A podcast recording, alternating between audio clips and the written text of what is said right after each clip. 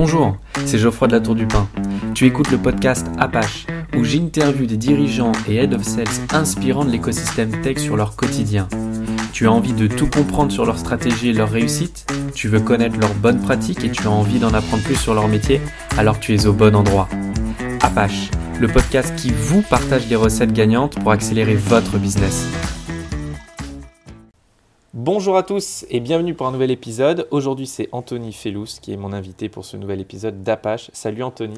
Salut Geoffroy. Merci d'avoir accepté mon invitation. Je suis ravi que tu sois ici. Aujourd'hui, nous allons plonger dans un sujet passionnant qui, je pense, concerne tous ceux qui sont engagés dans le domaine des ventes et du service client. Comment personnaliser sa relation avec le client dans le temps? Alors, nous vivons à, une époque où la technologie nous donne les outils pour gérer nos interactions de manière plus efficace que jamais. L'automatisation peut jouer un rôle majeur dans l'optimisation euh, de notre temps et de nos ressources. Cependant, il ne faut pas oublier que derrière chaque interaction automatisée, il y a une personne réelle, un client avec des attentes spécifiques et uniques. C'est là où la véritable personnalisation entre en jeu. Savoir marier la commodité de l'automatisation avec le toucher personnel d'une véritable relation client. Avant de plonger dans le cœur de notre euh, sujet du jour, qui est donc la personnalisation de la relation client dans le temps, j'aimerais que nos éditeurs te connaissent mieux. Pour commencer, pourrais-tu me parler un peu de ton parcours professionnel? Comment en es-tu arrivé là aujourd'hui? Alors, mon parcours professionnel, il est assez atypique puisque j'ai commencé en fait euh, suite à la fin de mes études en électrotechnique, donc euh, rien à voir avec ce que je fais aujourd'hui. Et je le dis pour ceux qui pensent qu'un parcours professionnel est déjà tout tracé et tout fait c'est euh, toujours des rencontres, des opportunités et aussi savoir convaincre euh, qu'on peut être l'homme ou la femme de la situation. Donc moi j'ai commencé, suite à mes études, à être... Je travaillais comme étudiant à la hotline de la FNAC, donc je réparais des ordinateurs par téléphone. Euh, et en fait, à la fin de mes études, il y a euh, bah, mon patron à l'époque qui m'a dit est-ce que je veux devenir manager? Et donc, j'ai tout de suite, en fait, au tout début de ma carrière, encadré euh, quatre personnes. Donc, bon, j'avais, je pense, quelques prédestinations à devenir manager parce que je considère que c'est pas le même métier que la vente. en tout cas, il y a, des, skills qui sont toujours en commun, mais, pour autant, c'est quand même deux métiers différents. Et donc, suite à ça, j'ai euh, rencontré une personne qui m'a dit bah, arrête ton métier, euh, tu gagneras jamais assez d'argent, euh, c'est assez répétitif viens travailler avec moi en tant que sales. Et là, il m'a fait découvrir en fait bah, le monde de la high-tech puisque je vendais de la duplication de CD et DVD, donc l'équivalent de ChatGPT aujourd'hui, je tiens à le dire. Donc on était en pleine révolution technologique et donc on vendait à B2B. Euh, la duplication pour qu'ils puissent faire des actions marketing avec du CD, des DVD et de la clé USB, c'est venu un petit peu plus tard. Euh, et de là, en fait, euh, il y a eu, bon, je, fais vite, je suis rentré en fait chez, chez Canon, puisque les associés qui avaient cette société se sont séparés. Et là, j'ai vraiment fait mes armes. Pourquoi mes armes? Parce que je suis dans un univers techno, de très haute technologie malgré tout, parce que ça, on vend du logiciel, du service, euh, euh, de la machine, du hard, du soft, avec, euh, des possibilités de financement, avec des possibilités d'achat, donc avec un mécanisme qui est très très bien huilé, mais aussi dans un univers ultra concurrentiel, et en même temps, et en même temps, il y a une partie en fait qui est, qui est la méthode, la rigueur, euh, le savoir-faire de la vente et ce qui fait que bah, on y arrive ou on n'y arrive pas. Et euh, donc euh, suite à ça, j'ai donc décidé de partir de chez Canon. J'ai eu une petite expérience entrepreneuriale qui n'a pas donné ses fruits. Et là, j'ai rencontré Calidea, donc première expérience de logiciel en SaaS. Calidea est à l'époque le leader en fait dans le marché SaaS de la billetterie à prix remisé, des sites internet et d'un logiciel de gestion et comptabilité. Et donc je rentre dans cet univers SaaS et là je rentre comme directeur des ventes nationales. Donc je passe d'un périmètre de 7 personnes à Paris à 40 personnes au niveau national avec des budgets mensuels qui sont mon budget annuel en fait en réalité. Donc euh, un challenge passionnant. Je remercie euh, voilà, les trois personnes qui m'ont fait euh, confiance euh, et, et, pour m'avoir laissé cette opportunité-là. J'avais 45 celles sous ma responsabilité au niveau national. Un vrai, vrai challenge, une vraie expérience exaltante. Je me réveillais, je me rappelle le matin en me disant le premier jour du mois, mais comment je vais réussir à faire mon budget? Et en fait, en se battant, et surtout avec une équipe en or, voilà, qui se donnait, qui était attachée à l'entreprise, qui avait une véritable, euh, un véritable esprit d'équipe, eh ben, on arrivait à soulever des montagnes. Donc c'était euh, c'était vraiment passionnant. Euh, de là, je pars deux ans aux États-Unis. J'ai suivi mon épouse. Voilà, donc ça aussi, c'est la, la, nouvelle ère entre guillemets. Donc j'ai arrêté dans un premier temps de travailler, puisque c'est elle qui a eu l'opportunité. Et, donc j'ai trouvé un petit boulot là-bas de sales. donc euh, et je dis bien petit boulot parce que je travaillais dans une boulangerie, donc ça n'avait rien à voir avec ce que je faisais euh, ici en interne, mais j'ai eu une belle victoire, en tout cas euh, sur le marché américain. Et je reviens, en fait, et le compétiteur de Calidea apprend que je reviens sur le territoire français, me réengage, donc je passe en fait directeur commercial de chez Comitéo, où je reste deux ans. Là aussi, euh, mon périmètre national, gros enjeu. Euh, euh, ils, ont, ils ont scalé. on, s'est fait racheter au, fait, au moment où j'y étais par Natexis Payment Solutions. donc voilà, expérience passionnante. De là, je réfléchis en fait à ce que je veux faire. Et là, maintenant, je suis managing director de chez Elixir Solution Franc, ou Elixir, pardon, Solution Franc, je ne l'ai dit jamais dans le bon ordre, euh, où en fait on est euh, partenaire de chez HubSpot. Euh, donc aujourd'hui, le petit CRM qui monte, qui monte, si je puis dire, et qui bah, adresse des entreprises pour tout ce qui est marketing, sales et services, donc vraiment les, trois, les trois leviers avec une forte appétence pour le marketing, donc tout ce qui est automatisation, relation client, et c'est dupliqué même sur le sales et le service. La particularité d'Elixir, c'est de pouvoir implémenter HubSpot, mais aussi d'intégrer avec des solutions métiers et des solutions ERP comme SAP, comme euh, Dynamics, comme euh, NetSuite ou autres, d'accord, Sage.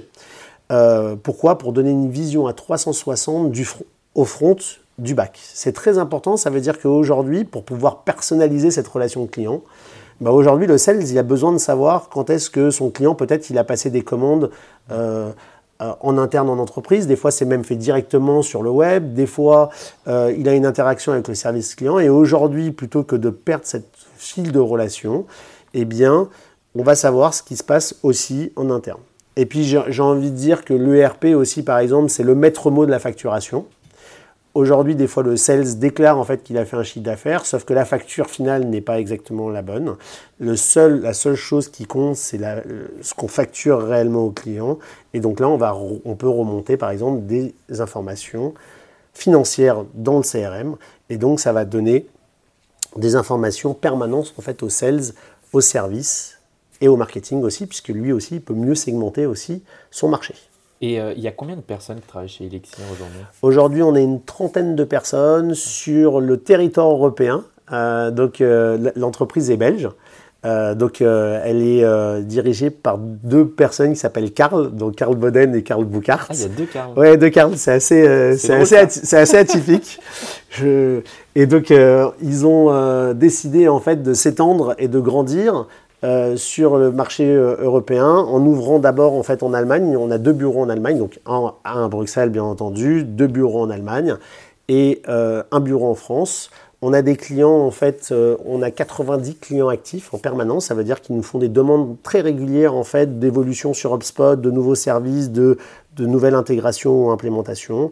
Mais c'est surtout que grâce à HubSpot, puisqu'on est Diamond partenaire de chez HubSpot, on travaille sur le monde entier et on a euh, aujourd'hui, euh, par exemple, des leads qui viennent du Canada, des leads qui viennent des États-Unis parce qu'on a un savoir-faire et une technicité qui est assez, euh, assez évolué.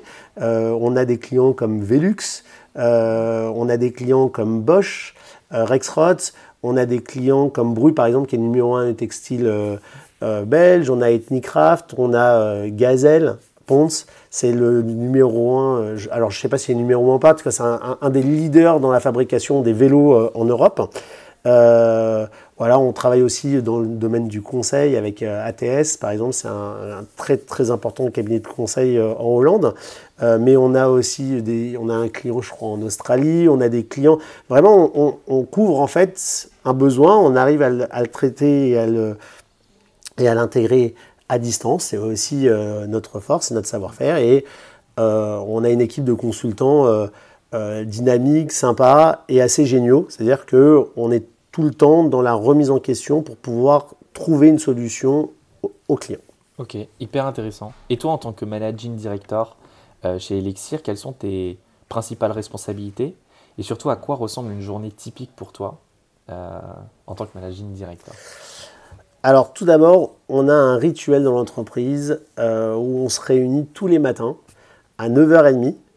Euh, on va dire euh, alors l'équipe belge puisque c'est le rituel de Belgique et on a modulé parce que sinon on devenait trop nombreux et on se rencontre tous les matins pour parler en fait de notre organisation journalière et les sujets sur lesquels on peut rencontrer des difficultés et sur lesquels on peut interagir les uns les autres pour trouver une, solution rapide. Et si c'est une, difficulté ou euh, un problème plus profond, on va s'organiser en fait un meeting en interne. Donc on va, on va, on va utiliser en fait euh, euh, un petit peu la méthode des, des, devs qu'on a, qu'on suite à ça, j'ai pas une journée type.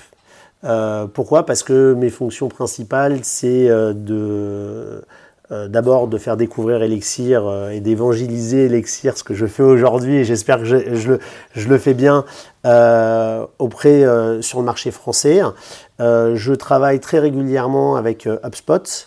je chasse aussi pour aller trouver de nouveaux clients.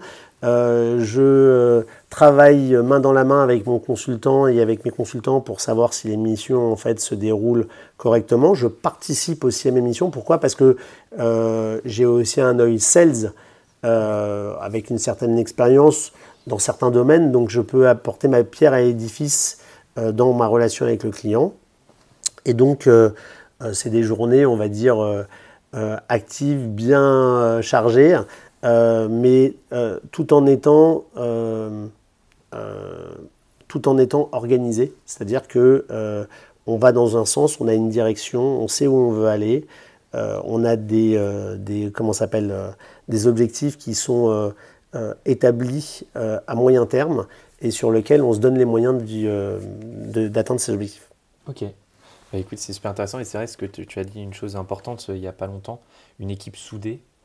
C'est, je trouve que c'est la base quand même dans une entreprise. Si tu veux vraiment aller plus loin dans ce que tu veux et atteindre tes objectifs, c'est vrai que si tu es tout seul. Euh, c'est impossible. Le, il faut être avec son équipe. Euh, en tout cas, ça, c'est mon point de vue. Il y, a, différentes manières en fait euh, d'être manager. il y a des managers qui sont, on va dire, plus réfléchis et qui vont être dans, la réflexion et qui ne vont pas sur le terrain ou assez peu sur le terrain.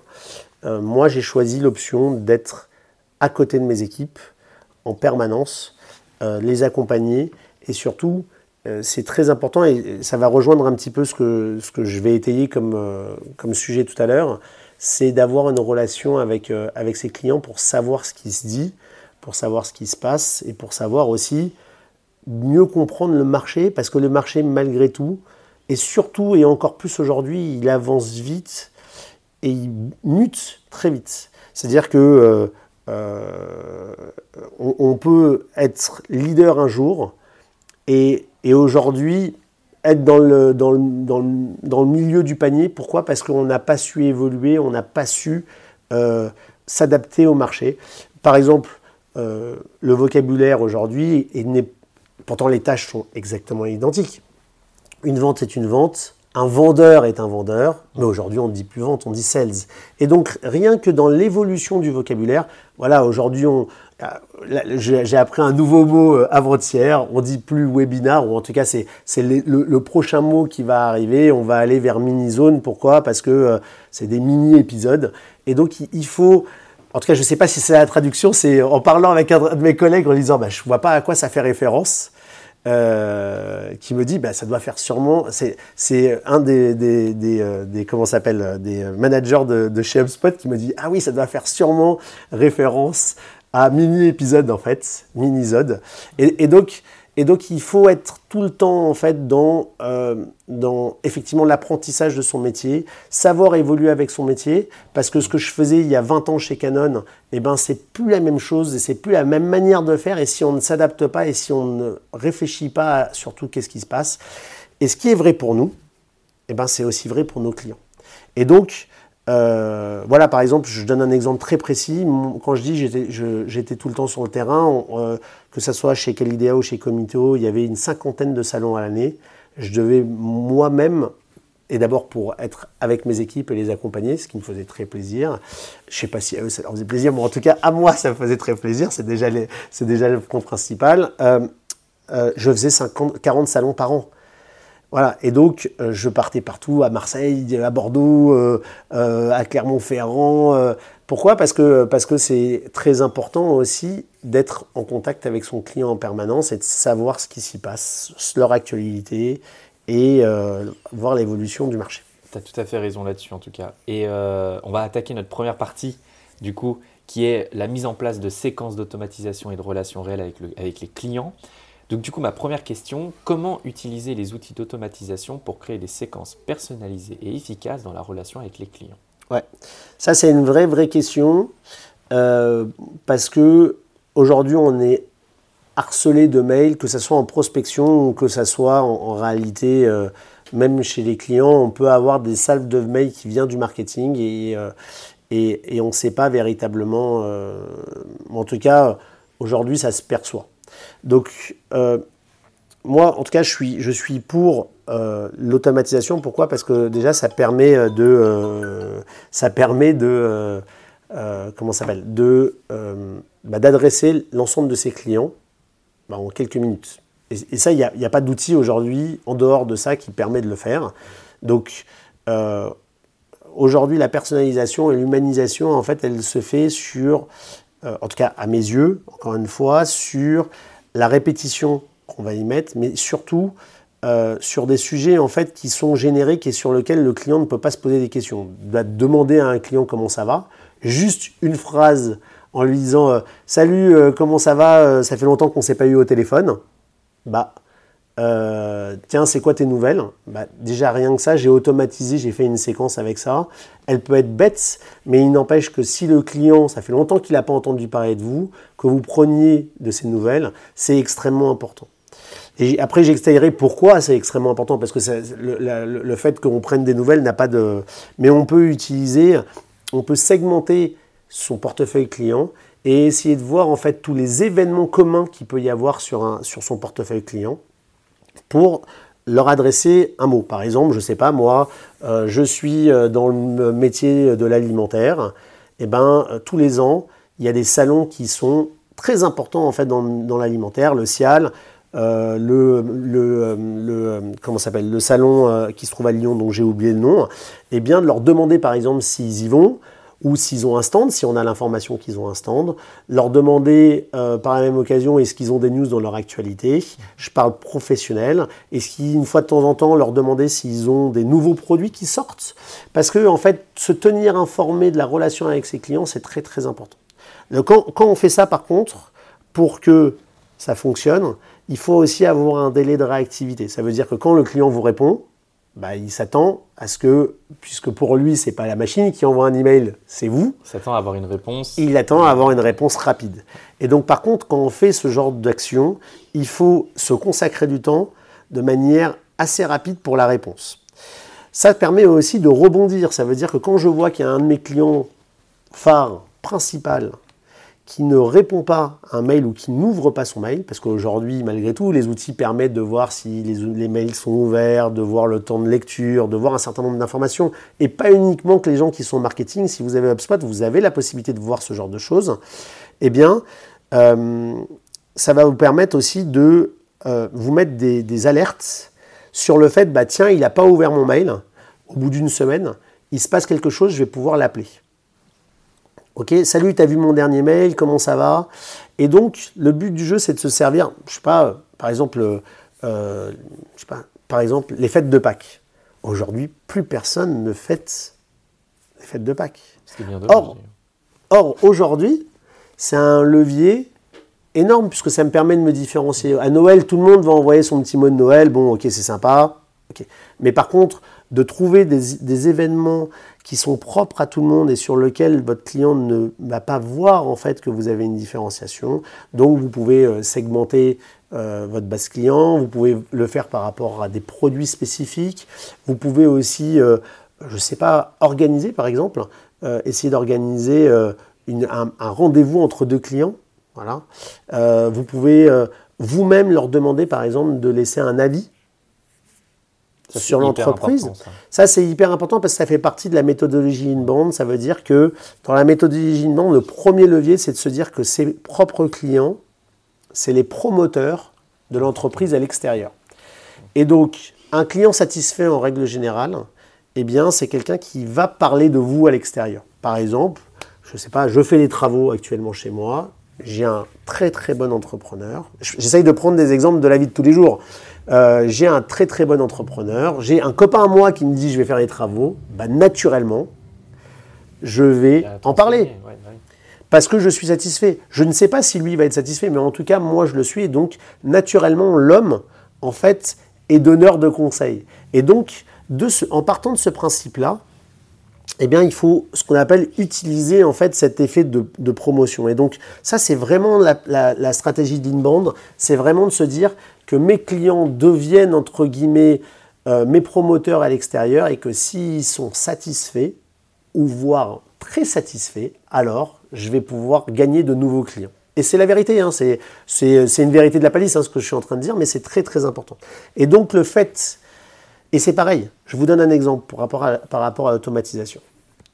Vous avez un pote, ok? Il vous appelle une fois, il vous demande un service. Il vous appelle une deuxième fois, il vous demande un service. Il vous appelle une troisième fois, il vous redemande un service. Une quatrième fois, il vous demande un service. Bah, qu'est-ce que vous allez faire? Psychologiquement, en tout cas, si vous ne le voyez de manière, de manière épisodique, cest de manière pas souvent, et que en même temps, à chaque fois qu'il vous appelle, c'est pour vous demander quelque chose, bah, vous allez arrêter de répondre parce que la situation va vous déranger. Et bah, c'est exactement la même chose avec un client. Si vous ne gardez pas la relation continue avec lui, et que vous ne l'appelez que pour prendre des commandes, là c'est pas bon. Eh ben ça marche pas. Ou en tout cas, vous l'appelez en début de contrat, vous savez que vous avez un renouvellement deux ans plus tard et pendant deux ans vous n'avez pas donné signe de nouvelles. Bah, très très souvent, il va vous considérer pire que si c'était un prospect à vous, puisqu'en fait il vous connaît, puisqu'il il se dit bah attends lui euh, il est gentil, il, ne me parle pas, il s'adresse pas à moi. Et donc l'automatisation va vous permettre de garder ce lien et voire même de vous, entre guillemets, vous forcer, puisque vous allez envoyer une salle d'email et que derrière, vous allez avoir des réponses. Et, euh, et, quels sont les, avantages de, cette automatisation dans la personnalisation de la relation avec les clients sur le long terme? Bah, comme je te le disais à l'instant, en fait, l'enjeu, en fait, mais que ce soit en fait en réalité pour un prospect ou un client, ce qui fait qu'on arrive à vendre à quelqu'un, en tout cas, selon moi, et pour mettre un mot simple, c'est la confiance. Pour avoir confiance, il faut montrer à son client qu'on est professionnel. On peut avoir des relations d'amitié, on peut avoir des relations extra-professionnelles, on peut être sympathique, on peut être jovial, on peut faire passer un bon moment au client. Il n'empêche que le seul élément qui fait qu'il va revenir, c'est la professionnalisation.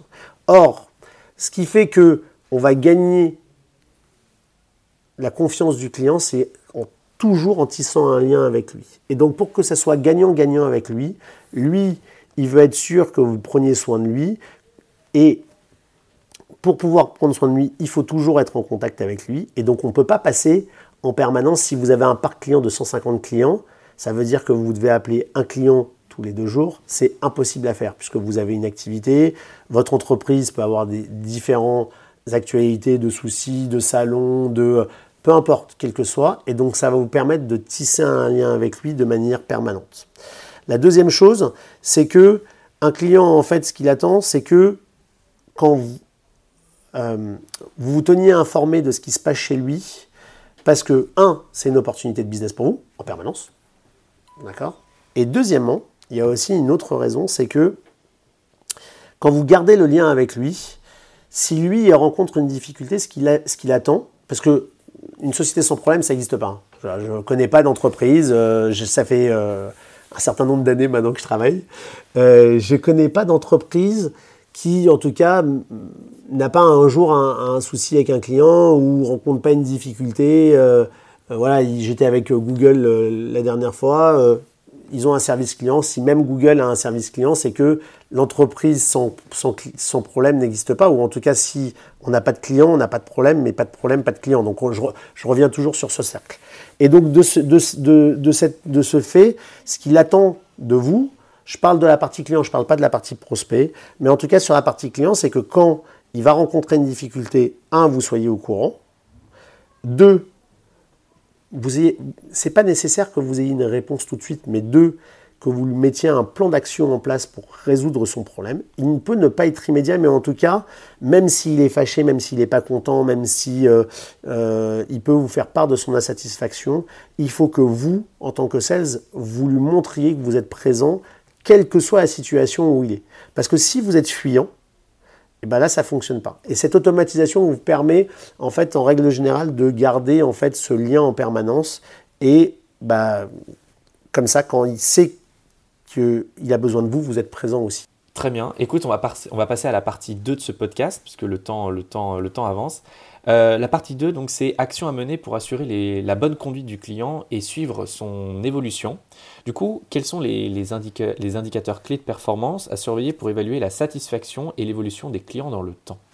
Alors, tout d'abord, cette, question, elle est, elle est sales, mais elle est surtout marketing. Pourquoi? Parce que euh, oui, vous pouvez calculer vos KPI de vos côtés. Oui, vous pouvez prendre un tableau Excel ou vous avez euh, dans HubSpot la possibilité de calculer directement ces KPI. Ou en tout cas, si vos managers euh, ou si vous êtes manager, vous avez la, vous avez la possibilité d'avoir la main en fait sur vos dashboards. C'est très important en fait de suivre en fait ces KPI, mais on va dire dans le métier de sales, euh, c'est pas votre priorité absolue. Mais pour autant, euh, les KPI qui, moi, me semblent... Euh, alors, il y en a qui sont extrêmement classiques, comme le taux de satisfaction client, d'accord? Le taux de rétention, par contre, ça, c'est un vrai KPI que vous devez suivre. Parce que la satisfaction, à la limite, vous pouvez ne pas le savoir. À la limite, vous pouvez faire une phase d'automatisation avec vos clients en, faisant votre propre questionnaire de satisfaction, en disant est-ce que tu es satisfait de mon entreprise? Oui, non. Est-ce que tu es satisfait du, euh, de ma relation euh, professionnel avec toi? Je peux vous assurer que les clients ils vont vous répondre s'ils pensent que c'est réellement vous qui, le faites. Et, donc, on peut poser trois questions, pas besoin d'en poser 50. Vous allez tout de suite avoir un indicateur en fait de tendance. Et ça, c'est euh, aussi euh, un enjeu pour vous. Le taux de rétention client et le churn. bah bien sûr, hein, ça c'est évident. Hein. plus je gagne, de, plus je garde de, de, clients et plus mon taux de rétention il est important et plus je sais qu'ils sont satisfaits. Donc ces deux, on va dire, critères, vous n'avez pas besoin en fait de vos managers pour pouvoir le, calculer. Et ça va aussi vous donner des indicateurs de satisfaction de l'entreprise, mais aussi de votre travail. Ne croyez pas que c'est toujours l'entreprise qui est fautive sur un taux de churn. Si un client, un, sales ne va pas voir ses clients, ça ne marche pas. Mais c'est pareil pour ses prospects. Vous ne gagnerez pas de prospects si vous ne leur montrez pas en fait un, l'envie, mais bon, ça ne se montre pas l'envie, mais le côté professionnel, c'est-à-dire la régularité des relations et surtout d'être précis euh, dans euh, la relation. Donc je termine sur les, sur les KPI. Euh, vous avez le, taux de recommandation aujourd'hui qui peut se calculer, c'est-à-dire bah, combien j'ai de clients qui recommandent en fait mon entreprise, le temps moyen de réponse. Aujourd'hui, vous avez la possibilité, en fait, euh, toujours avec HubSpot, alors il y a d'autres outils, hein, mais c'est celui, celui, que je préfère, donc euh, c'est celui dont je parle. Euh, Aujourd'hui, vous avez la possibilité de voir en fait le temps de réponse en fait que vous avez sur un email. Euh, et après, vous avez un autre, ça c'est plus pour la partie upsell et cross-sell, où vous avez le taux d'adoption aux nouvelles fonctionnalités. Ça peut se calculer. Bon, c'est un peu rébarbatif, mais, mais en tout cas, ça vous donne un, un indicateur. Ok.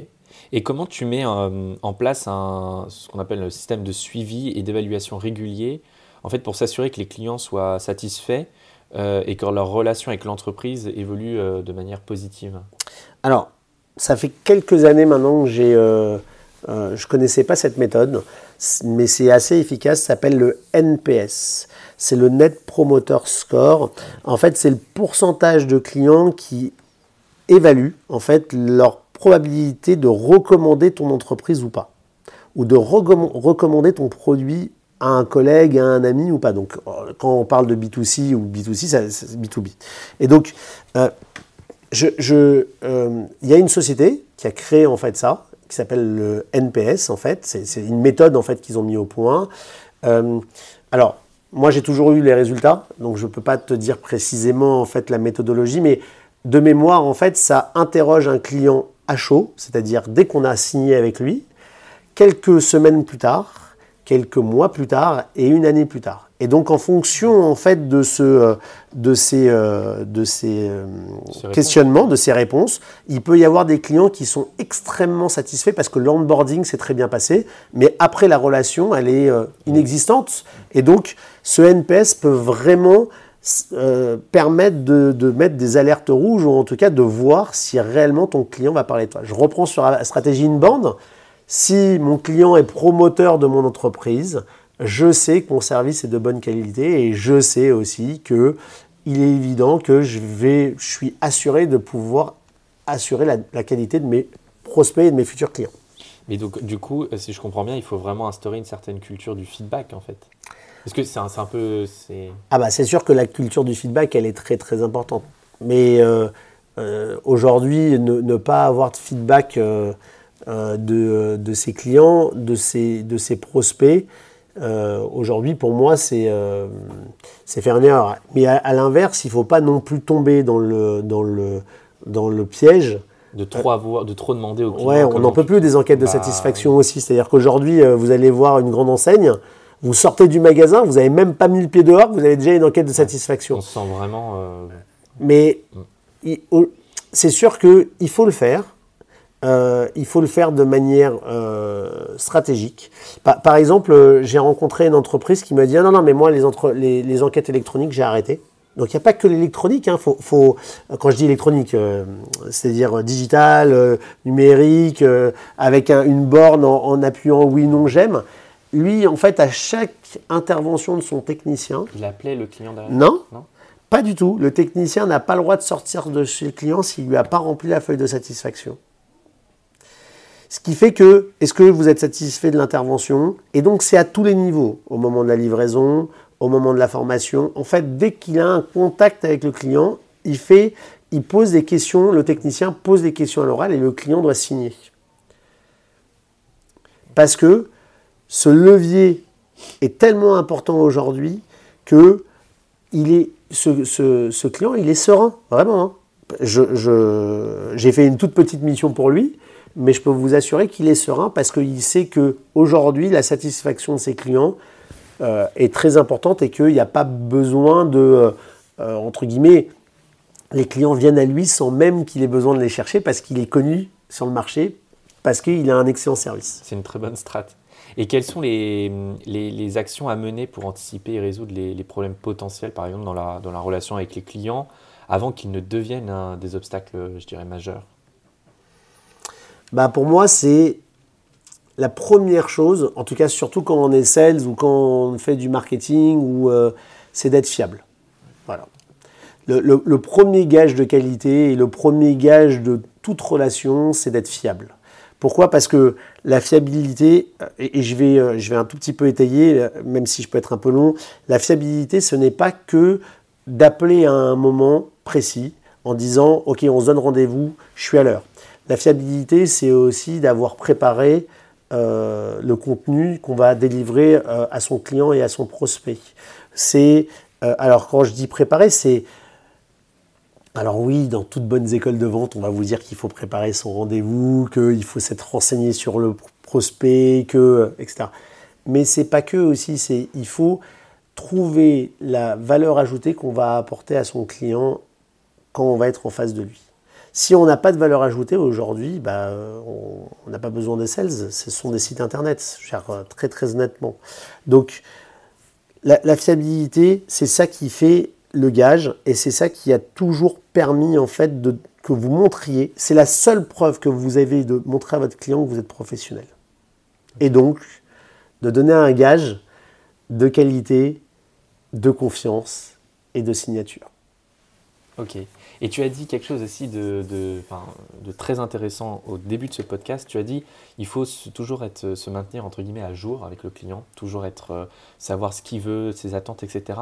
Ma dernière question, c'est comment adapter la communication et les offres en fonction de l'évolution des besoins et des attentes des clients pour maintenir une relation personnalisée et durable avec eux? Ah, c'est ce que je te disais tout à l'heure. Bah, tu peux segmenter ta base client en fonction de critères sélectif que tu as décidé. Ça peut être le nombre de salariés, ça peut être le chiffre d'affaires, ça peut être un, produit, ça peut être euh, s'il est blond, roux, peu importe, c'est toi qui détermine la segmentation. Tu peux collecter et analyser en fait les données de, ton, de tes différents clients, Tu peux utiliser la personnalisation. Donc, euh, on en a euh, échangé un tout petit peu, de faire des séquences, de mettre des jetons dans tes emails pour que bah, tu personnalises tes emails. Tu peux créer des événements euh, se te tenir au, courant de l'actu. Tu peux encourager tes clients à donner leur avis et partager leurs besoins. En fait, c'est un résumé, hein, ce que tu me demandes de ce que, de ce que j'ai expliqué. de suivre le comportement d'achat, alors encore plus en B2C qu'en B2B, d'accord?